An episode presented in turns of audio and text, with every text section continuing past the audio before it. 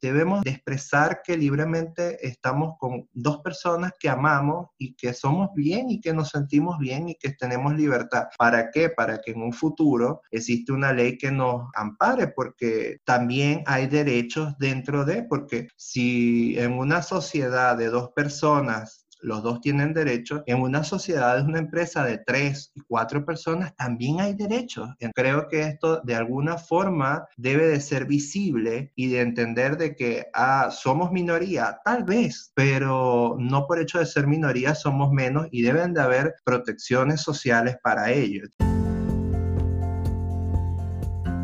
Acabas de escuchar a Fernando contándonos un evento muy importante en su vida y en su relación. Bienvenidos. Si te gusta este episodio, suscríbete, dale 5 estrellas, compártelo, comenta y no te olvides de seguirme en Instagram, Un Gay en Chile Podcast. En este episodio, Una relación abierta en Chile, Fernando nos cuenta la historia de su relación de más de 13 años, en donde han pasado tres vínculos afectivos importantes, donde han abierto su relación y hoy celebran una unión civil en Chile, que les permite reconocer su relación para tener ciertos cuidados, protección de derechos. También les compartiré mis reflexiones sobre el poliamor y sobre compartir mi vida con ustedes en el podcast. Por último, les sugiero ver a Hannah Gatsby en Douglas in a Net en Netflix, una comediante australiana que adoro. Aquí comenzamos, no te despegues.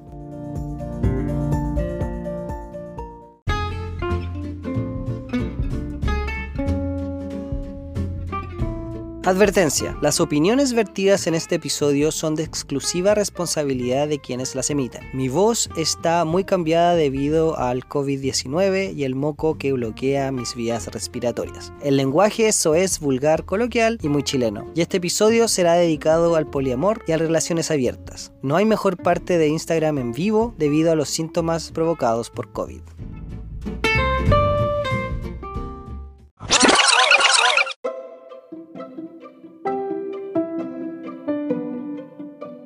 Actualidad. Ya va a ser una semana de los síntomas más pesados del COVID. Aburrido de sentirme mareado, con malestares y el dolor de cabeza y cuerpo. Sé que nos dio de la forma buena persona y estoy muy agradecido de que aún no necesitamos ventilación artificial y estamos bien dentro de lo posible. No he podido ejercitarme por supuesto ni he hecho mucho esta semana. El día miércoles fue el peor día cuando tuve mucha fiebre, 39 grados, y ya el jueves y viernes la fiebre bajó. Ese fue un momento en donde me asusté. Ya mejor, pero no 100% recuperado. Me han ofrecido más trabajo, lo que es súper bueno. Espero sigan aumentando mis clases y tener un horario más normal, entre comillas, porque estoy solamente con un 30% de mi capacidad laboral. Pero en estas circunstancias eso es algo muy bueno. Este domingo no quise estar la hora completa haciendo el Instagram en vivo porque no me sentía muy bien y porque quiero reflexionar sobre lo que quiero hacer con ese espacio que demanda tiempo de planificación, ejecución y edición si es que lo incluyo en el podcast. Les estoy ahora hablando desde la cama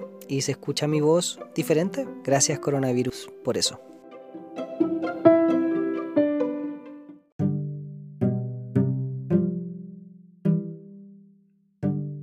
Reflexiones Instagram en vivo. ¿Cuál es la razón de seguir haciendo Instagram en vivo? Me he puesto a pensar al respecto del objetivo de tener un espacio donde puedo conectar con las personas de manera más cercana e inmediata, sin tener que esperar tanto para poder preguntarme algo o poder contarme algo. Para eso está la plataforma de Instagram. Si ustedes me escriben, yo no demoro mucho en responder. Y por lo demás tampoco son muchas las personas que lo hacen, así que hasta el momento se ha hecho fácil hacerlo manejable. Sin embargo, realizar Instagram en vivo significa mucha más preparación y producción. Es en un horario preestablecido, debo preocuparme de cómo se ve el lugar donde voy a grabar y de mi rostro y vestimenta, además de pensar en qué voy a hablar y qué hacer en caso de salirme del protocolo o cómo controlar los daños. Pensaba mucho en el chiste del reality y es cierto que la diferencia es que este reality no es un concurso o competencia, es más como un docu-reality, tipo My 600 Pound Life o Obsessive Compulsive Cleaners. Siento que sería mucho más un reality de Discovery Channel que uno de MTV.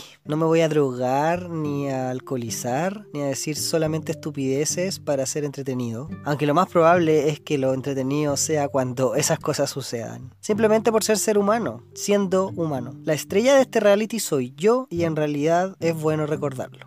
Es gracioso usar la palabra reality, que significa realidad, porque es lo que ustedes ven, eso es lo que es, pura realidad. Algo modificada, pero no mucho, porque cambiar la realidad sería invertir tiempo y dinero que no quiero hacer. Sigo pensando si es que es bueno seguir haciéndolo en vivo por la cantidad de recursos que consume. Hacer la sección de lo mejor de Instagram en vivo me consumía varias horas, por lo menos tres. Para mí es mucho más fácil pensar y escribir qué voy a decir, porque ya estoy editando desde el principio. Mucho más fácil que editar una improvisación. Tengo más poder de control de daños con mi cuaderno y lápiz. Otra cosa que pienso al mantener o dejar de hacer Instagram en vivo es la cantidad de personas que los ven algunas personas me han dicho que siga, que siga haciéndolo, eso me motiva. Sin embargo, este podcast puede seguir perfectamente sin el Instagram en vivo, así que voy a estar evaluando la situación con el correr de los días.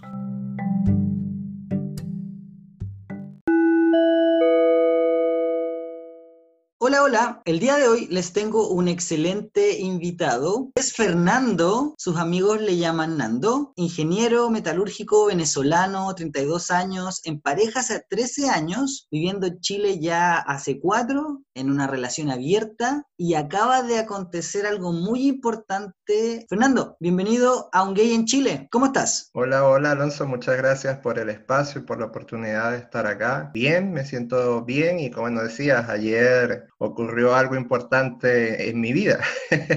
Ayer, después de 13 años y medio casi, con mi pareja contrajimos matrimonio, bueno, algo muy parecido acá en Chile, que es el acuerdo de unión civil. Y bueno, ha sido un paso y bueno, durante el camino toda una trayectoria para llegar a tomar esa decisión. Tiene varias razones y bueno, la principal digamos que es la afectiva, la cariñosa, el estar con una persona que te comprende, pero también esa decisión pasó por un proceso de estamos los dos en un país que no es el nuestro, no tenemos familia directa y quisiéramos salvaguardar si a alguno de los dos le llega a pasar algo, que las cosas por las cuales hemos luchado y trabajado queden en las manos del otro y que el otro también pueda disponer de ellas, porque obviamente ha sido un trabajo mancomunado y esfuerzo de ambos. Así que eso, estamos muy contentos a pesar de la pandemia, no, no quisimos postergarlo y, aquí estamos, pasándola en casita, comiendo rico, viendo Netflix aprovechando los días de permiso que nos dan en las empresas. Eh, ambos trabajamos y bueno, ambos nos dieron unos días de permiso que son legales, obviamente. Y nada, en casita tranquilos, disfrutando y bueno, aprovechando este espacio contigo para varias preguntas interesantes. Qué rico, qué rico escuchar esto y qué rico saber que lo estás tomando o lo están tomando de muy buena manera y eso, aprovechando los beneficios que se tienen al respecto. ¿Cuál es tu opinión respecto a la unión civil o al matrimonio en general? ¿Es algo que tú cuando chico, cuando niño, era algo que anhelabas? ¿O en este caso ya más de adulto fue algo como dices tú, quiero en este otro país que me validen mi familia, mi pareja o mi relación? on o, mi vínculo afectivo que tengo y de establecerlo así. Y en realidad lo que es la fiesta, lo que es el símbolo o, toda la, carga simbólica la dejas tú de lado. ¿Cuál es tu opinión? Ya, eh, bueno, de pequeños, obviamente como que uno tiene ilusiones, expectativas, oye, te vas a casar. Al ser gay, es por lo menos en mi generación, que soy relativamente joven, pero igual en mi generación no era algo que en mi adolescencia existiese. Yo decía, puta,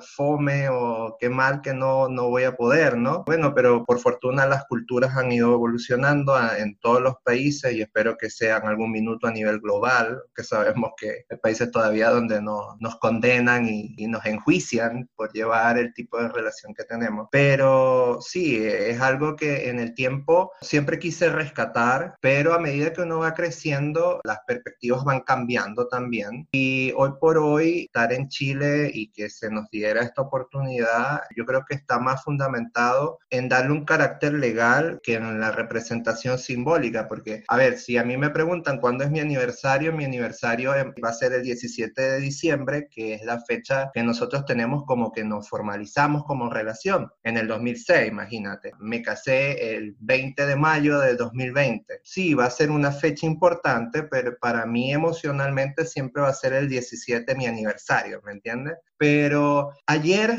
después de haber leído, porque antes de, casarnos obviamente leí que era el acuerdo de unión civil, entendí la discriminación al respecto. ¿Por qué? Porque sí, tienes casi un 90% de los derechos de un matrimonio, pero aún así no te doy el título de matrimonio, sino conviviente civil. Es discriminatorio. Lo sentí a nivel jurídico, legal, todo lo que tiene que ver de mano con el matrimonio, sí. En esencia, ¿por qué me discrimina? O sea, lo sentí.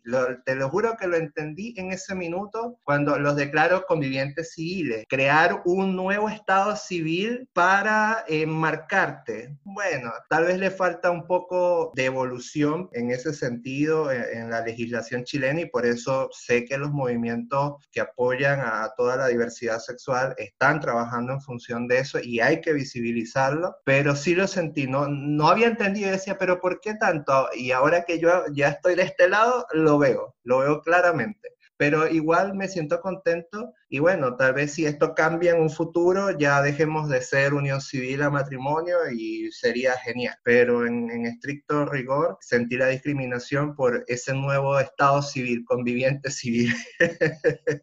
hay diferencias con el matrimonio, hay varias, pero considero yo que una de las diferencias más importantes es la simbólica y tiene que ver con la forma en que hemos sido criados en general, con toda la carga emocional simbólica de nuevo ¿Qué significa la palabra matrimonio. Está como institución, el pilar supuestamente fundamental en la familia y en la sociedad contemporánea, y muchos etcétera, etcétera, etcétera. Y bueno, yo te comentaba, Fernando, que últimamente he estado leyendo y me he estado sumergiendo un poquito más en lo que tiene que ver con disidencias afectivas, con movimientos de contraamor, de poliamor, anarquía relacional, etcétera estoy metiendo de a poquito, estoy poniendo, yo digo, la punta del dedo gordo del pie en el agua.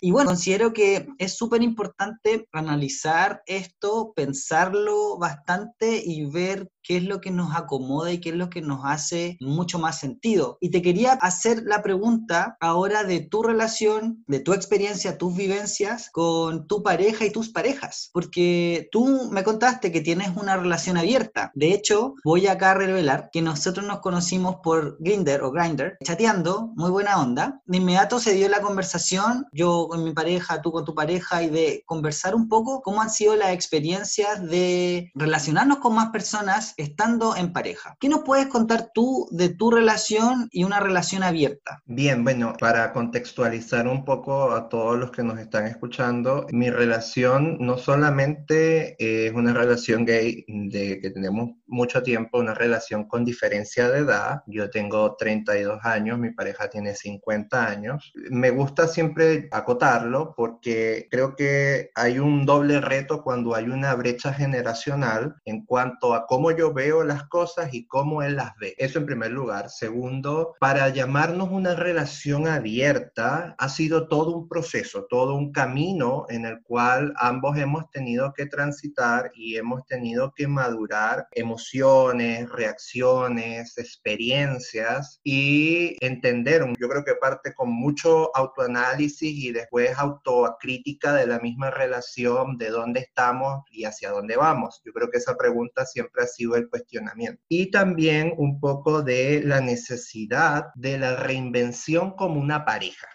¿Por qué? Porque muchas parejas llegan a una meseta de, estancamiento porque la vida se vuelve monótona y esto es indistinto si se es hetero, si se es gay, si se cualquier tipo de relación. Creo que tiene ese mismo biorritmo, biofrecuencia en una relación que después de un tiempo llegan a una meseta. Entonces, todo este contexto es para hablarte un poco de mi relación. Efectivamente, somos abiertos hace oficialmente, hace un unos cinco, tal vez seis años conversado, obviamente con distintos procesos evolutivos en cada una de las etapas. Pero ¿cómo llegamos a este punto? Es importante destacarlo Obviamente, él para mí representó la primera relación, la primera experiencia desde todo punto de vista, sexual, afectiva, o sea, que tiene una connotación muy marcada en mi vida. Obviamente, él ya sí tenía 37 años, un hombre, ya, ya tuvo parejas, tuvo sus experiencias, pero cuando nos juntamos, yo sabía y él también sabía, yo creo que él la tenía más clara que yo, en que a mí me faltaba todo un camino por recorrer y a él, obviamente, tal vez habrían cosas que me podría acompañar y otras no. Él en ese sentido, digamos que fue muy maduro y me dejó andar, a veces hasta el punto donde yo pudiera a veces sentirme solo teniendo pareja, porque yo quisiera ir a una fiesta y él no me quería acompañar o a una disco porque ya no era de su interés, pero yo obviamente quería o tenía la necesidad en ese minuto de vivirla. Entonces, bueno, hubieron espacios que se fueron dando en el tiempo para ambos. Eh, no vivíamos juntos en ese minuto cuando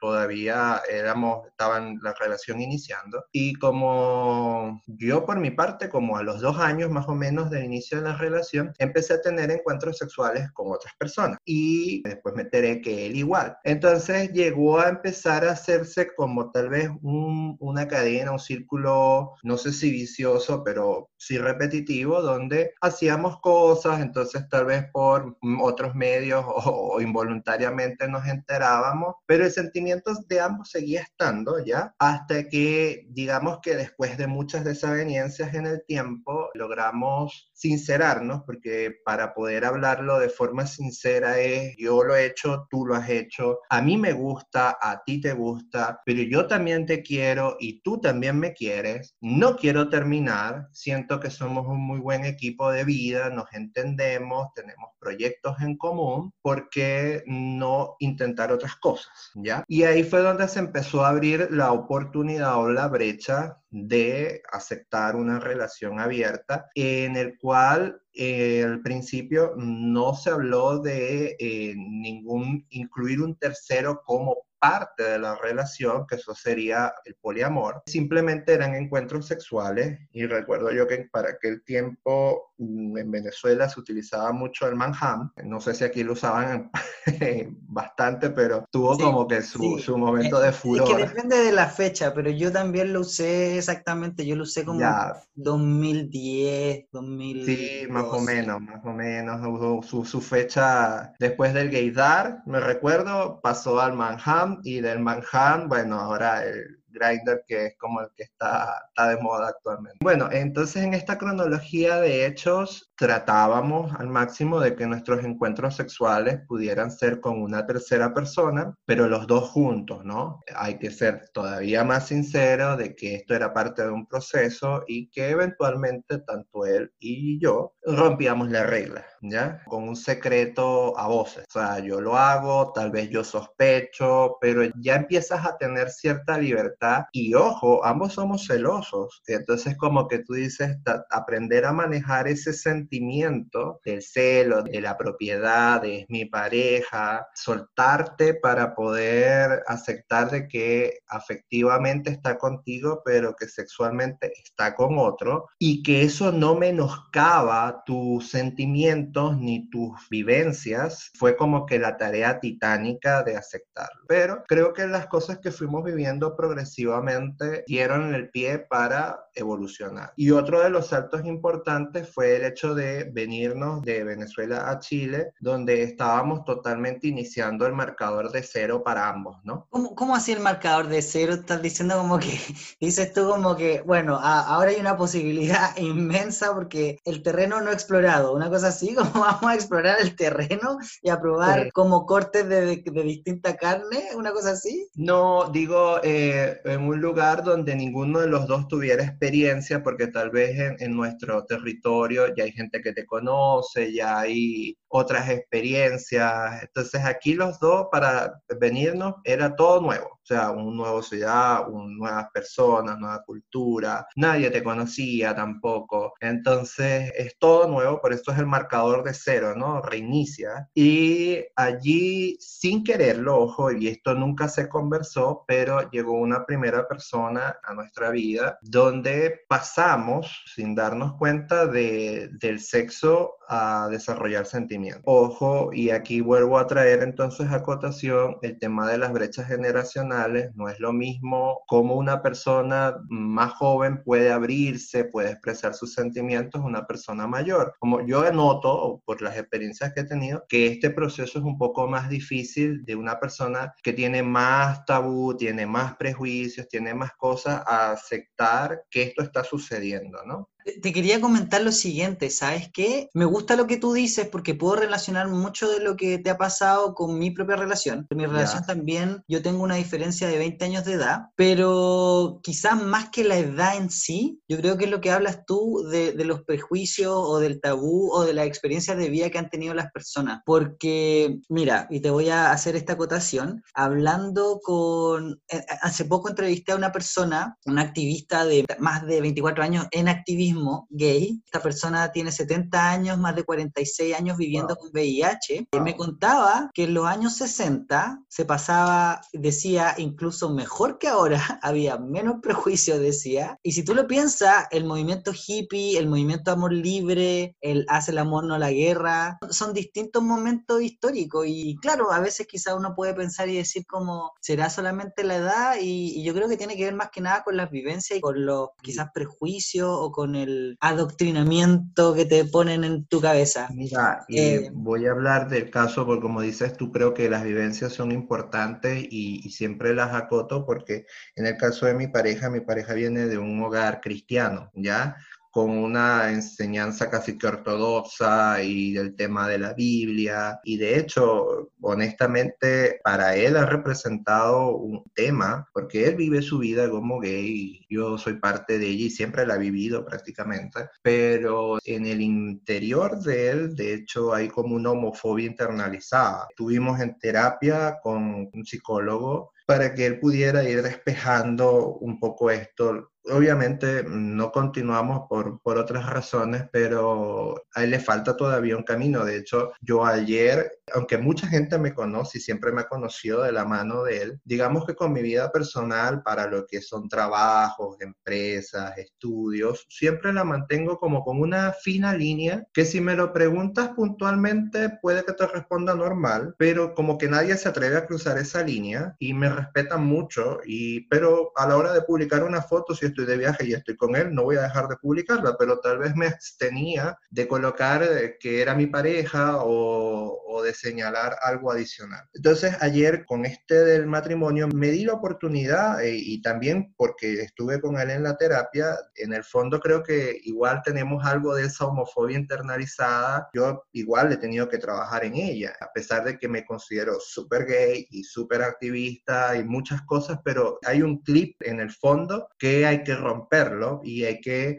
luchar por la visibilización. Por eso considero que es importante desde todos los puntos de vista. Entonces, porque el psicólogo, eh, y antes que me acote, me dijo unas palabras que me hicieron un clic impresionante y fueron todos los gays y todas las personas de la comunidad sexodiversa tenemos una gran responsabilidad. ¿Y cuál es esa responsabilidad? Educar. Esas palabras me cliquearon, o sea, sentí la necesidad de, oye, es verdad, necesitamos visibilizarnos porque no somos menos, no tenemos que tener una subcategoría, no somos especiales, solamente nos gustan cosas distintas y hay miles de formas distintas. Entonces, eh, eso a mí me hizo ese clip y ayer por primera vez publiqué una foto, no solamente señalando que nos estamos casando, sino besándonos, y desde alumnos, compañeros de colegio, de universidad, profesores, que fueron profesores míos, compañeros de trabajo, familia, todos me dieron tanto, pero tanto amor y tantas bendiciones, felicitaciones, que te lo juro que fue impresionante. Yo dije, hoy qué huevón soy, o sea, o qué huevón haya sido por no haber entendido de que el principal, el que primero te señalas eres tú y no los demás, ¿ya? Obviamente ah, en el tiempo ocurrieron, sobre todo con mi padre, algunas desavenencias al principio, pero sin embargo el mensaje que me mandó mi padre ayer, weón, no te puedo explicar que casi me sacaron las lágrimas, felicitándome, sintiéndose orgulloso de mí. O sea, y mi papá es portugués, criado en campo, machismo, o sea, miles de cosas. Y leer eso, dije, hice un buen trabajo. Fernando, yo te quería preguntar, ¿cómo llegaste a la conclusión de qué tipo de acuerdos tomar con tu relación al abrir la relación? Porque claro, esto se fue dando de, de una manera, por decirlo así, no muy planificada o no muy pensada, pues, empezaron a pasar distintas cosas, distintas acciones, pero ustedes querían mantener el vínculo, querían mantener la relación y se fueron dando muchas cosas. ¿Llegaron en algún momento a acercarse a algún movimiento, algún colectivo, a buscar quizás literatura al respecto? irte como a la parte más ñoña, yo digo, aquí al respecto o no? Sí, eh, bueno, voy a hablar en mi caso, que bueno, igual de cierta forma lo compartí con mi pareja y retomando un poco lo que dejé en la conversación pasada, que me fui por una arista, cuando llega esta persona que pasa de ser la persona que venía, follaba y se iba, pasamos, aunque fue una, un, un tiempo corto, como unos dos o tres meses, ¿no? Esta persona empezó a ser recurrente, cosa que no había pasado con las anteriores y ambos, y cuando digo ambos, aunque él pueda decir otras cosas, hay cosas que son visualmente apreciables. Ambos estábamos interesados en la persona, esta persona pasaba los fines de semana con nosotros, o se desarrolló un vínculo, pero claro, como no habían hasta ese minuto un precedente, nunca conversamos sobre ninguna regla. Entonces, ¿qué pasó en este primer intento? Yo soy como más aprensivo, más regalón, por así decirlo. Entonces se notó una conexión tal vez un poco más especial de esta persona conmigo que con él. Y él empezó a desarrollar celos, ¿ya? Nunca había habido una conversación de por medio y como él esto no le gustó, dijo, hey, vamos a como que acortar un poco la distancia con la persona. Y cuando sucedió esto, todo se fue a la mierda. literal. ¿Por qué? Porque mm, la otra persona estaba como en dos aguas también, ya entonces yo también estaba prendado sentimentalmente y busqué tratar de entenderme a través de literatura, como dices tú. Incluso recuerdo que fuimos al psicólogo en esa oportunidad porque yo quería entender qué me estaba pasando. O sea, porque si tú a mí me lo preguntabas, decía, pero yo todavía siento cosas especiales por él y no me veo en una vida sin él, o sea, sin mi pareja pero estaba sintiendo cosas hermosas y espectaculares por otra persona y que yo sentía que una cosa no le restaba peso a la otra, pero para una persona que no es que en ese minuto entendí que era poliamoroso o yo soy poliamoroso y que otra persona que no lo es entender ese sentimiento es súper complicado, o sea, porque la otra persona dice no puedes amar a dos personas porque si quieres ya a esta persona y a mí me dejaste de querer. Es el primer cuestionamiento. Entonces fue como una tarea titánica todo este proceso pero bueno, a la final obviamente me tocó decidir, que es la parte como que cruel, con quién me quedaba y obviamente pesaron más los años, las vivencias y la estabilidad que tenía en mi relación que en esta persona que, que estaba conociendo, aparte que la misma persona también en un punto decidió alejarse porque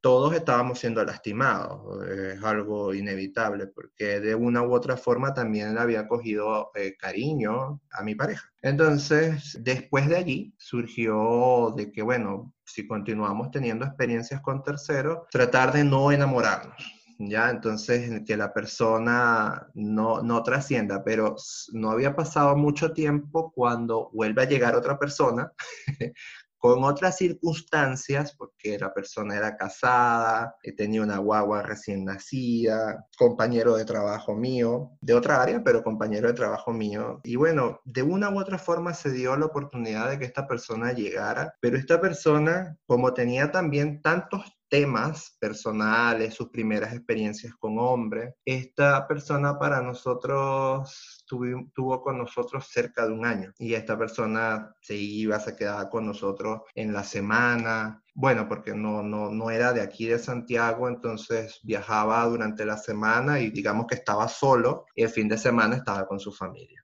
Bueno, ¿qué te puedo decir? Esta persona igual volvió a parecer lo mismo, nosotros nos involucramos sentimentalmente, pero entre él y mi pareja se querían, pero no hubo un clip tampoco.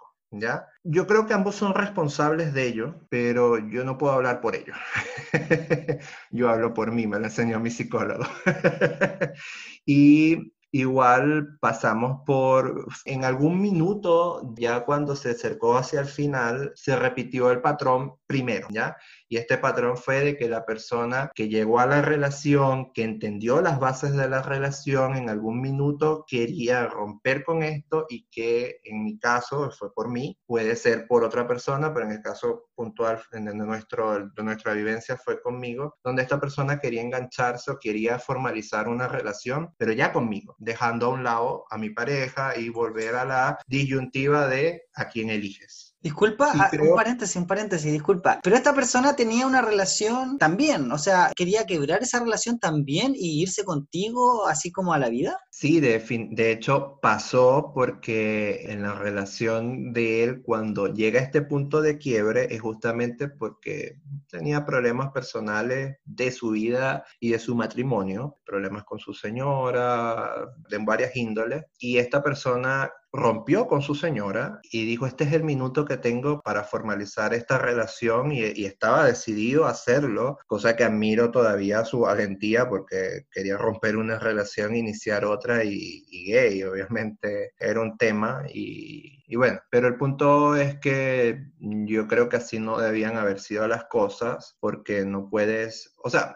indistintamente la persona creo que puede hacer lo que mejor le parezca, pero yo no podía dejar a mi pareja indistintamente que tuviéramos diferencias, que él se aprovechaba como de esa situación de conocer muy bien la relación desde adentro para poder decir, oye, tú y yo tenemos un futuro, ya tú tienes demasiados problemas por esto, por esto, por aquello. Entonces, digo, yo no tomé esa decisión, digamos que yo lo puse como en stand-by, dije no. Y obviamente pasamos como un plano de amigos, entre comillas, de mucha confianza, de, de contarnos muchas cosas. Ah, bueno, otro punto de quiebre en, en esa relación puntual con esta persona es que a pesar de que él era la persona con la cual estábamos teniendo una relación sentimental, los tres, ¿ya? Igual nosotros teníamos relaciones fortuitas de sexo esporádico con personas que contactábamos, las traíamos y estábamos. Esta persona... Te quiero, te quiero interrumpir porque hay algo que a mí no me cuadra. Porque si tú, como una persona que comparte con otra persona que tiene una relación, y tú entiendes que esta persona que está en una relación tiene una relación poliamorosa o es una persona que quiere vivir vínculos afectivos simultáneos, ¿por qué una persona te pediría monogamia? O ni siquiera monogamia, te pediría monoamor. Es como decir, deja de amar a tus otras personas y vente conmigo. Siento yo que es como, vas a perder. O sea, es como ir a, apostar a pérdida. O sea, no, no, entiendo, no, no me parece lógico. No parece lógico, pero parece que las personas entienden lo que quieren entender y aquí quiero hacer muy puntual porque cuando nos estábamos conociendo con esta tercera persona que estuvo con nosotros más de un año, que como lo dices tú, era una persona casada, que entendió las reglas de mi relación, que yo fui abierto y le conté, oye, hace tres meses tuve todo esto que había pasado con la relación previa, nosotros hacemos esto, entonces no sé en qué parte él creyó que porque él se integró a nosotros, nosotros dejamos de tener relaciones. Obviamente, tal vez hubo cierto pseudoengaño y ¿por qué lo digo? Porque si en algún minuto en el tiempo que estuvimos los tres, él me llegó a preguntar, pero ustedes están con otro, ya yo sabía un poco su reacción y su mecanismo de respuesta porque él no iba a aceptar o no iba a querer estar en medio de esta situación. Entonces, digamos que yo ahí fui responsable en no decirle sí, nosotros estamos contigo sentimentalmente, pero estamos con otro desde el punto de vista sexual. Y Entonces faltó como, faltó como entre comillas volver a, reafirmar, bueno, estas son, no quiero decir yo lo hice reglas, al principio, pero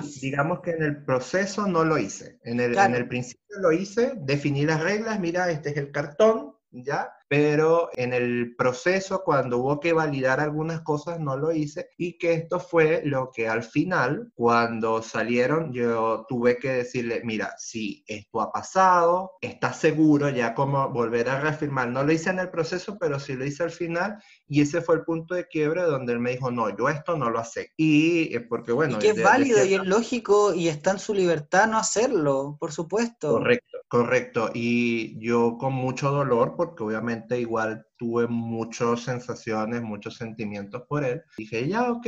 Y fue donde pasamos a este segundo plano como amigos, yo sabiendo que no esperaba nada de él, él sabiendo que no esperaba nada de mí, pero era inevitable que vernos había una conexión especial. Esto se postergó casi un año más, esta relación de, de amigos con sentimiento, pero que, ojo, no estuvimos más en cama pero seguía habiendo una conexión y él seguía esperando algo, y ya yo no, pero él seguía esperando algo, y llegó un punto donde me dijo, yo quiero que tú me seas siempre sincero y no sé cuánto, y yo empecé a abrirle mi vida, literalmente como soy, ya sí, yo hago esto, yo hago lo otro, viajé, hicimos tal cosa, con él solo, entonces él llegó a un punto donde simplemente no lo aceptó, o, sea, o me estaba engañando, ahora él era el que me estaba engañando, haciéndome la cara bonita de, oye, sí, somos amigos, sí, yo te entiendo, pero por dentro no, por dentro lo estaba lastimando porque él seguía esperando una relación de mí, como dices tú, monogámica, monoamor, eh, para mí en algún momento, y eso no iba a llegar, no, no iba a llegar, no estaba en mí, yo por, por mucho hubo cuestionamiento de por qué lo hace, qué carencias tiene, porque mucha gente que es prejuiciosa llega a ese punto, a cuestionar las relaciones abiertas como ausencia o carencia de algo que no tienes dentro de tu relación. Y aunque puede ser un factor, yo creo que cada relación tiene sus propias reglas y cada quien define cómo, cómo quiere vivirla. Entonces no creo que nadie deba de ser juez a decir que esto está bien o está mal. Entonces, después de este proceso que fue ya hace más de un año, a ver, sí, ya, ya van para casi dos años después de este proceso, hoy por hoy, digamos que no estamos buscando una relación poliamorosa, mi pareja obviamente también tiene cierto temor con el tema porque digamos que de tres personas que efectivamente nos hemos involucrado, Dos, hemos tenido mala experiencia. Uno, el, o el primero, que fue en el caso de Venezuela, lamentablemente el hecho de que nos viniéramos a Chile rompió con la posibilidad de continuar, que al parecer esta persona sí entendía que la relación, que ya había una relación previa y cuáles eran las reglas de esta relación y que emocionalmente podía vincularse con los dos y que siempre tenían que estar los dos. Entonces, eso ocurrió en Venezuela y claro, cuando nos vinimos había alguna expectativa de que esta persona se pudiera venir, pero no pasó. A la final se terminó yendo a Argentina por, por razones de, índole económico y otros otro temas. Pero como te digo, de los tres intentos de relación poliamorosa, dos han sido traumáticos porque han habido puntos de quiebre donde a mí me ha tocado tener que decidir, mi pareja estaba en el medio y obviamente todo esto lleva a, procesos fuertes, ¿no? Esto desde el punto de vista sentimental. Ahora, desde relación libre en cuanto a, tener sexo, al conseguir personas por Grindr, por Growler, por lo que sea, por Instagram, porque ahorita es otro mecanismo de de, buscar o de cazar, eh, ahí sí ya no, no, tenemos complicaciones y de hecho hemos ampliado reglas, que sí tratamos ahora de como mantener ciertas reglas, pero no estamos, y como siempre lo he dicho, siempre me lo preguntan, ¿y cómo haces para conseguir una pareja? O cómo, yo pienso que las relaciones no se buscan, o sea, yo no me puedo levantar un día y digo, ay, yo quiero buscarme a alguien, no, yo creo que las conexiones con las personas se dan, se dan de forma espontánea, es mi forma de creer. Y cuando he tenido conexión con alguien, la he tenido y, ya. O sea, no, no es que dije, ay, me parece que él cumple con los requisitos. No, se dieron. Y hoy por hoy no, no buscamos una relación poliamorosa, ojalá se dé desde mi punto de vista. Entiendo que mi pareja igual ha tenido sus procesos para aceptarlo. En el fondo no sé si eres poliamoroso o no, porque puede ser que lo sea, porque digo, he visto su conexión con otra persona, mas sin embargo con sus paradigmas y su pragmatismo mental lo bloquea. Yo en ese sentido no, soy muy, muy libre en expresar lo que siento y hemos dejado correr normal. Hemos ampliado las reglas, por ejemplo, ya, a mí me ha tocado viajar por temas laborales, he pasado hasta tres semanas fuera del departamento, ya, bueno, o sea, ¿qué vas a hacer durante ese tiempo? Ya, ok, tengamos permiso para estar con otra persona, comentémoslo, retroalimentemos el morbo entre nosotros y él obviamente ha tenido el mismo permiso y yo siento que ha funcionado, ha funcionado porque eh, a pesar de que si a mí me lo preguntan, ¿te gusta que tu pareja esté con otros? Si yo lo sé, sí, porque siento que soy parte de él, ¿ya? Y ahí es a donde evoluciona el celo que se transforma en, en esa complicidad de pareja. Sea, si tú me cuentas, ya deja de ser infidelidad para ser parte de tu fantasía. Y como a mí me gusta que tú disfrutes, entonces yo lo disfruto también a mi modo. Y, él igual. Y cuando estamos juntos los dos con una tercera persona, es lo mismo. O sea, yo veo cómo él lo disfruta, yo también lo disfruto. Y las cosas se dan, son suaves, son ligeras, la pasamos genial todos. Pero si se repite, va a depender netamente de si a los dos nos gusta, porque también tenemos una diferencia en cuanto a los gustos. Yo soy más del tipo beard, que me gustan los ositos, los gorditos. A él le gusta otro perfil perfil un poco más fitness, entonces a veces tratar de conjugar ambos perfiles cuesta un poco, pero a veces yo cedo, a veces él cede, a veces nos gusta lo mismo y bien, o sea, en, ese sentido la pasamos espectacular. Obviamente desde la cuarentena eso se ha cercenado un poco hablando de la vida reciente, pero obviamente por razones de, de, de, cuidarse, siempre con protección, siempre exalto eso. De hecho, una de las cosas que más me impactó cuando llegué a Chile, ver que muchas personas en las redes sociales exponen o piden abiertamente relaciones de alto riesgo, back, y me generó bastante impacto. Y bueno, eso también lo vemos reflejado en las tasas de, de contagio. Últimamente, desde que está el, el tratamiento PrEP, hemos visto que la gente te dice, no, pero yo estoy en tratamiento PrEP, pero igual hay exposición a enfermedades de sífilis, gonorrea, que también han elevado su contagio por este mismo hecho. Entonces, porque el PrEP no te protege de eso. Y consideramos de que el condón es la base para ello. Y eso, básicamente siempre sexo con responsabilidad para nosotros es importante. Claro, siento que hablaste en muchos puntos y te quería interrumpir en varios, porque quería aportar y quería poner mi opinión. Considero que pensar que una persona te va a llenar todos ámbitos de tu vida es ser completamente iluso y, es una, uno de los tantos mitos del amor romántico. O sea, no, no creo que tú puedas pretender que una sola persona te va a llenar todo lo que tiene que ver con lo espiritual, con lo afectivo, con lo sexual, lo mismo que estabas hablando tú. O sea, una sola pareja siempre no te va a poder cumplir todas las millones de fantasías que tienes y que tienen que ver con tus gustos quizás de tipo de físico o puede ser incluso con tus actos sexuales que quizás, no sé, a una persona le va a gustar que la amarren, a otra que no, que los morbos que se llaman, por ejemplo. Entonces siento yo que es imposible pensar que una persona va a poder cumplirte al 100% y además a lo largo del tiempo, siendo que uno va cambiando como persona, uno va creciendo, uno va ah, mutando en ciertas cosas y considero yo que pensar, de nuevo, que una persona te va a cumplir el 100% de todas tus expectativas y te va a completar, como dice el mito del amor romántico, no está bien. Y, y cuando hablabas del tema de ser poliamoroso y si tú no sabes si él es poliamoroso o no, claro, él es él, él sabrá lo que es. tú puedes hablar por ti y en el caso mío es muy similar. En el caso mío yo sé que soy poliamoroso, yo sé que esto es lo que quiero. Si mi pareja me quiere acompañar, bien. Si no me quiere acompañar, bien también. Tan sencillo como eso. Y mientras no lastimemos a nadie, que eso siento yo que es lo más complejo, porque al final, ahí es cuando yo a poner el freno, qué hacer para no dañar o no lastimar a, nadie. Y cuando yo digo a nadie, tampoco a mí mismo, porque...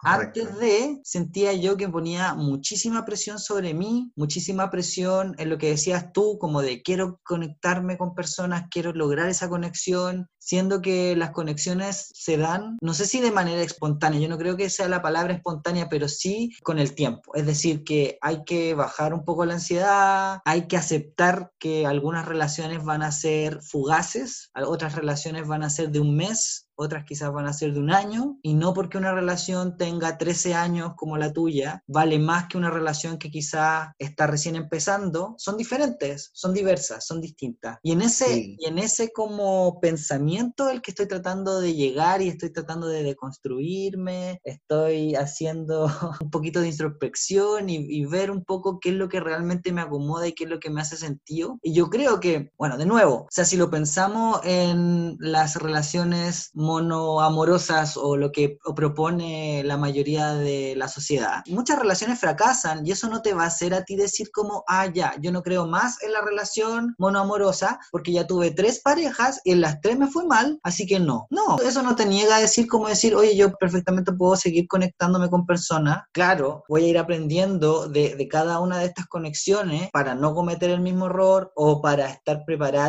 al enfrentarlo, pero siento yo que vivimos vidas tan cortas y lamentablemente nos conectamos con tan poquitas personas. o sea, siento yo, yo me siento súper puto, súper maraco y he conocido varias personas, pero me encantaría poder conectar con muchísimas más, ¿cachai? Y, y poder experimentar no solamente las emociones de la conexión, sino poder aprender de estas personas. Es cierto, no significa que tengas que acostarte con ella o tener sexo, eh, llámalo tener sexo a tener prácticas sexuales, ¿cachai? Para poder conectarte. Pero qué rico poder hacerlo si es que tenemos las ganas y si no estamos haciendo daño a nadie y si nos estamos protegiendo y nos estamos cuidando, como dijiste tú, lo estamos haciendo de manera responsable, con consentimiento, con la información de todas las personas involucradas, etcétera, etcétera, etcétera. Y, y eh, para contribuir un poco a lo que estabas comentando, efectivamente considero de que las conexiones emocionales van, yo he tenido oportunidades y sobre todo cuando existía la época del Messenger, conecté con muchísimas personas que jamás conocí en persona, pero que tuvimos la oportunidad de conversar, tuve el tiempo durante la universidad de, tener esta experiencia, eh, al igual que tuve otras que dejé, pero que fueron parte de mi vida, de conectar con personas que me contaban su vida. Y yo me llené tanto de esas experiencias que tal vez no tuvieron, no pasaron por ningún proceso sexual, pero de conexión, que para que una persona te cuente su vida, obviamente, abre su corazón y te cuenta sus alegrías y sus tristezas y de una u otra forma esto contribuye y te retroalimenta muchísimo. Desde el punto de vista sexual, efectivamente, no considero de que hayan definiciones en una pareja, en una persona. Simplemente lo que tú dijiste y rescato, que también lo, lo, reafirmo, mientras tú minimices o no hagas daño o se minimice, es lo mejor, porque a la final yo puedo decir que también he salido lastimado en los distintos procesos donde han habido fracasos. Y entonces tú dices, pero sigues estando con tu pareja, sí, porque el sentimiento por él ha ido evolucionando a lo largo del tiempo, pero no dejo de sentir una una decepción, una desilusión o un, o un trago amargo cuando he tenido que pasar el capítulo con X o Y persona. Soy una persona altruista que trato de rescatar, porque si algo me gustó de esa persona, en mí, ojo, y voy a hablar muy por mí, queda en alguna parte de mi corazón ese sentimiento, o sea, no, no se borra, no se pierde, porque considero que si me enamoré de esa persona fue por algo, algo, algo que me parece especial esa persona y esa, ese sentimiento queda allí, o sea, yo sigo queriendo a la persona, pero puedo entender de que ya avanzamos en otro plano y permito que tratar de mantener una relación de amistad en, en, cuanto se pueda. Mi pareja lo sabe, yo tengo contacto con estas personas que significaron algo muy grande para mí, él hasta cierto punto lo respeta, Tal vez no así con bombos y platillos y le he dicho, oye, voy a salir a comer con fulano, pero de cierta forma lo respeta. Eso me agrada porque me da el espacio de que, bueno, yo también retroalimentar ese, espíritu interno de, de, tener contacto con esta persona y no que esta persona me borró de su vida. Y cuando tú decías también del tema de una relación si bien es cierto que las conexiones no van atadas al tiempo, una relación con mucho tiempo va más allá de la conexión, ¿no? porque si bien es cierto que desde el punto de vista sentimental todas tienen peso, como lo decía en una conversación que tuve hace poco, cuando nosotros conocemos a alguien pasamos por, y eso está comprobado científicamente, por un enamoramiento que es una serie de reacciones químicas que nos hace sentir,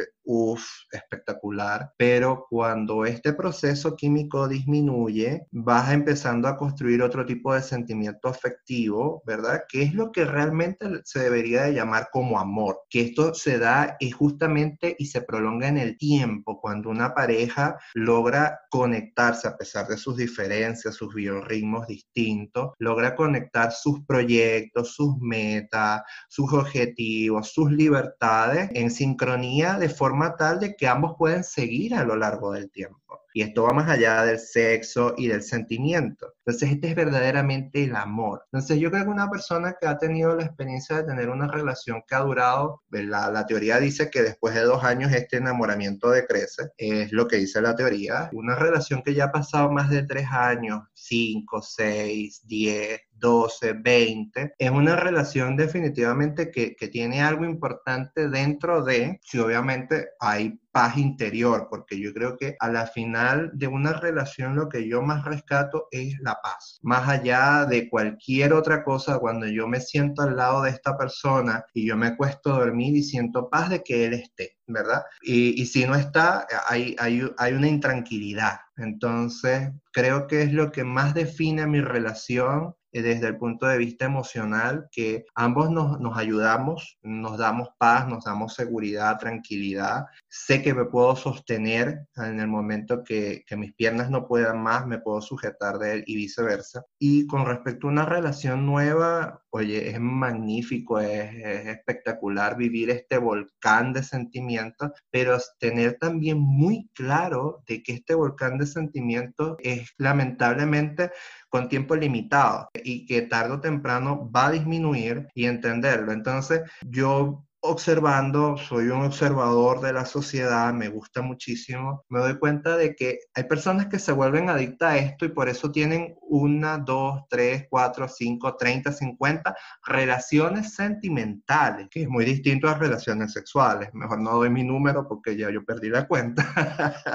Pero desde el punto de vista sentimental ocurre esto. Y lo segundo, que he tenido muchísimos amigos que en el tiempo han tenido una relación y la terminan y después vuelven a tener tener otro y lo vuelven a terminar, que si la persona les fue infiel, que si ellos fueron infieles, es porque no terminan de romper un algoritmo, creo yo que fue con el que se implantó un código fuente donde diciendo relaciones monogámicas es el deber ser, pero tú no te autoanalizas de que no te gusta cumplir con este esquema y que de hecho si lo analizas en tu biología fisiológica y mental, la monogamia no debería de ser parte. Entonces, eso es un concepto que va en contra posición de lo que establece la regla social. Entonces allí hay un conflicto y obviamente ambas leyes no conversan y mentalmente te dices a ti mismo, no, yo quiero una relación de él para mí, yo para él. Pero tu cuerpo no actúa así en la calle, te mira a alguien, te gustó, te vas con esa persona, tuviste un encuentro fortuito, tuviste N cantidad de rollos mentales o descubriste a tu pareja que lo hizo y ya se acabó la relación porque yo no tolero. Yo, como Fernando y como mi relación, no creo en la fidelidad, pero para mí es un concepto muy estereotipado de ni siquiera voy a decir heteronormado, porque sé que muchos gays lo utilizan también, la fidelidad. Yo creo en la lealtad cuando una persona es leal a un compromiso de vida, cuando la persona es leal a un compromiso de edificar un futuro juntos. Pero no es la fidelidad, es un concepto muy abstracto y que carece de valor cuando en realidad analizas lo que te acabo de explicar. No, y para mí, óptica pierde totalmente sentido y es el fracaso de muchísimas relaciones gay y también de muchas relaciones heterosexuales. Entonces, y cuando hablo gay, obviamente hablo de toda la comunidad LGBT. Fernando, ha hablado bastante, ha hablado harto.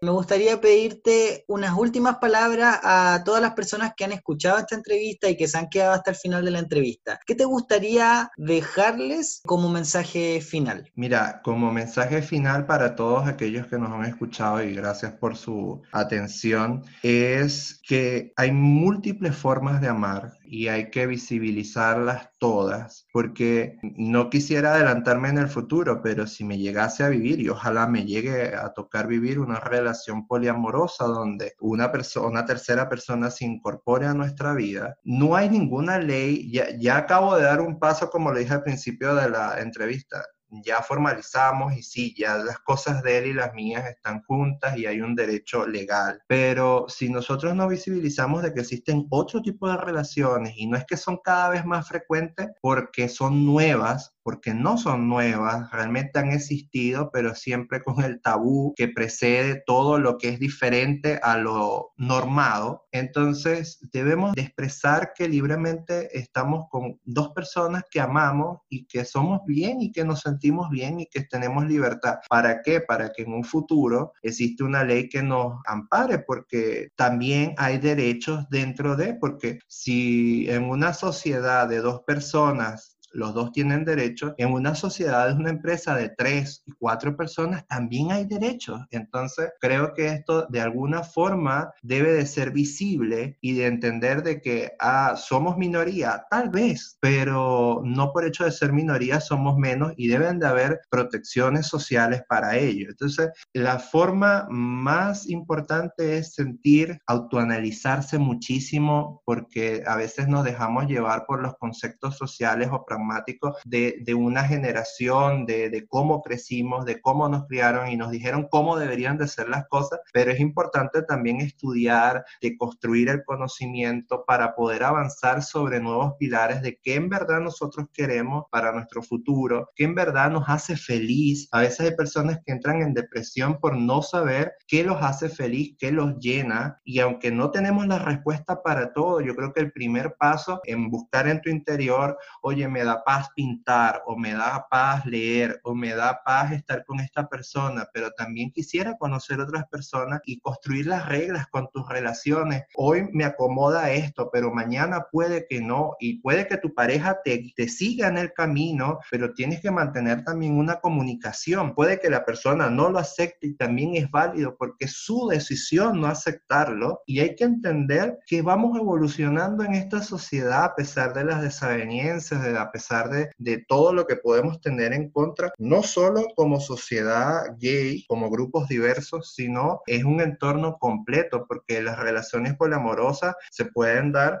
en relaciones heterosexuales de múltiples formas y ya hay precedentes, hay muchísimos precedentes si revisas la historia, personas que se casan con varias mujeres o que mujeres tienen distintas parejas y hay muchísimas formas de amar. Y yo creo que mi mensaje para todo el que haya escuchado y disculpen si hablo mucho, es que amen y déjense amar de la mejor forma y de la que forma que se sientan más libres. Ese es mi mensaje. Muchísimas gracias, Fernando. Yo solamente decir que se cuestionen las formas en que hacen las cosas, que piensen el por qué hacen lo que hacen, por qué algunas cosas te molestan o te hacen sentir mal o te avergüenzan o por qué ciertas cosas que, por ejemplo, como el placer, como algo tan rico como el poder enamorarse, el poder sentir, todas esas reacciones químicas, eh, físicas, biológicas, etcétera, te probleman tanto y cuestionarte esto, buscar esas respuestas, quizás no las vas a encontrar nunca y es parte de la vida, porque muchas cosas de la vida no van a tener respuestas, pero lo importante es preguntárselas y hacer el camino de búsqueda y de cuestionarlas y te quiero agradecer muchísimo tus palabras, tu tiempo, Fernando. Gracias por abrirte con nosotros, gracias por contarnos tus experiencias, tus vivencias, tus pensamientos y espero de verdad que esta conversación les sirva a otras personas a tomar quizás un poco más las riendas de sus propias relaciones personas y su propia vida y decir, hay otras formas también de hacer las cosas, hay otras formas de vivirlas. Y algo muy importante que dijiste al final sobre el tema de que hay familias diversas, hay formas de relacionarnos que son diversas y que también deberíamos pensar en estas personas porque también existimos y también necesitamos que se nos protejan nuestros derechos. Así es, Alonso, así que muchas gracias eh, a ti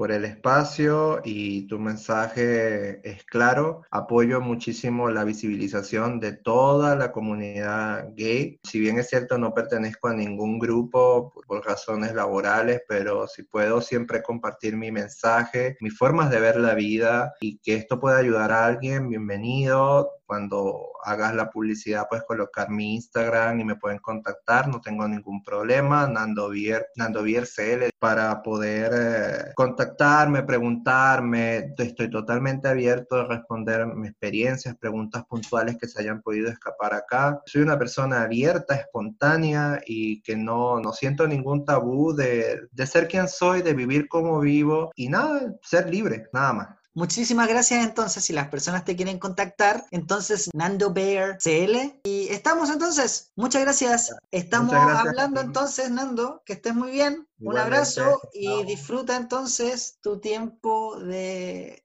unido civil. Gracias. Que estés muy bien. Saludos, chao, chao.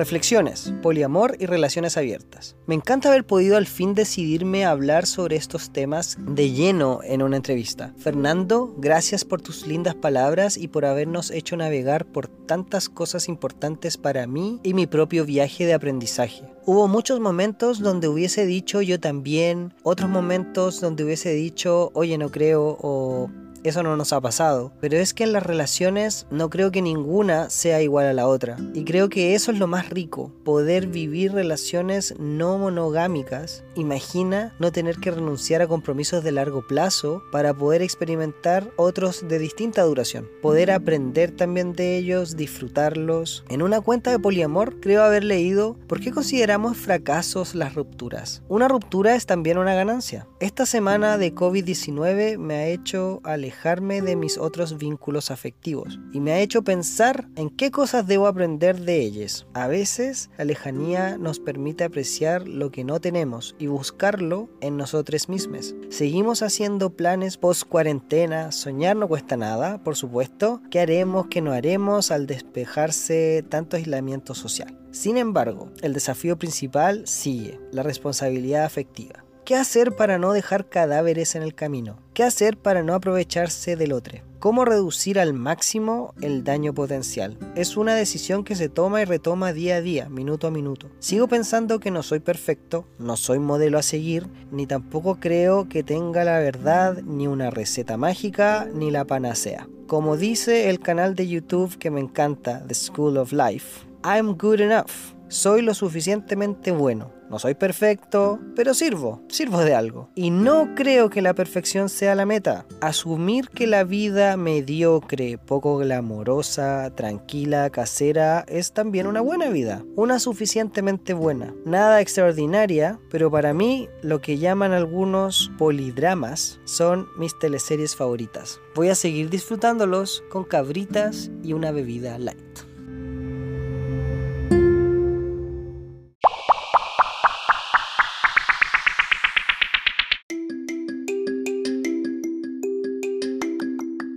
En tips y sugerencias, Douglas de Hannah Gatsby, un show de stand-up en Netflix. Me encanta ella, Hannah Gatsby, es demasiado millennial, siento yo. En su show da mucho jugo con que la gente le diga que es autista y yo entiendo este chiste de primera fuente, porque colegas y yo nos decíamos eso cuando hablábamos de que éramos diferentes al resto. Es un show que me encanta porque te saca de lo que esperas, comúnmente en una rutina de stand-up. Muy creativa, muy ingeniosa, con potentes mensajes, adoro su acento australiano y su humor, por supuesto. Muy recomendable si aún no han visto también el show Nanette tienen que verlo. Por favor, busquen en Netflix Hannah Gatsby, doble N y H, para que escuchen sus dos rutinas. Es un humor diferente distinto y que me encanta. Ella se ríe muchísimo de todas las críticas que ha recibido y considero que esa es la actitud totalmente. Así que si algo tengo que aprender de Hannah es eso, tomar a todos los haters porque they're gonna hate, hate, hate, hate, hate. Nada, darle vuelta y demostrar que seguimos acá aunque nos odien. Les recomiendo entonces Douglas y Nanette de Hannah Gatsby.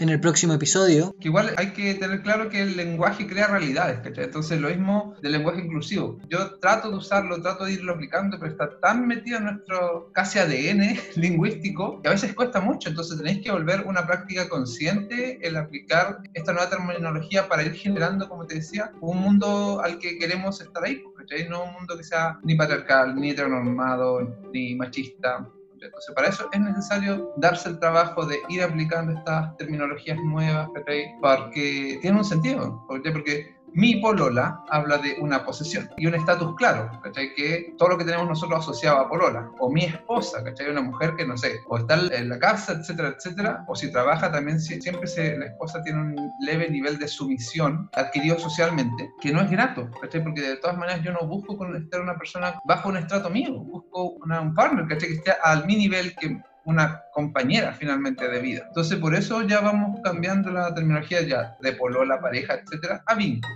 Si bien nos deja un poquito en, en la incertidumbre de ya, vínculo, ok, ¿qué es? ¿Está contigo? Sí, pero ¿qué más? Pero también nos quita lo, lo malo que tiene asociado la polola o el pololo o la esposa, el esposo, Entonces es la gracia ir construyendo un nuevo vocabulario en base a, a, cómo se va desarrollando igual la sociedad. Son cosas a las que me enfrento, ¿cachai? A toda la gente mononormada, que no sé, nos trata de enfermos, de pecadores, etcétera, etcétera, a, a, todo el juicio que finalmente es gratuito de la gente, porque finalmente no tienen idea cómo es mi núcleo familiar. El poliamor, y siempre lo repito, no es meter más gente a la cama, es como tú vas desjerarquizando los afectos y eso claramente tiene un tinte político claro.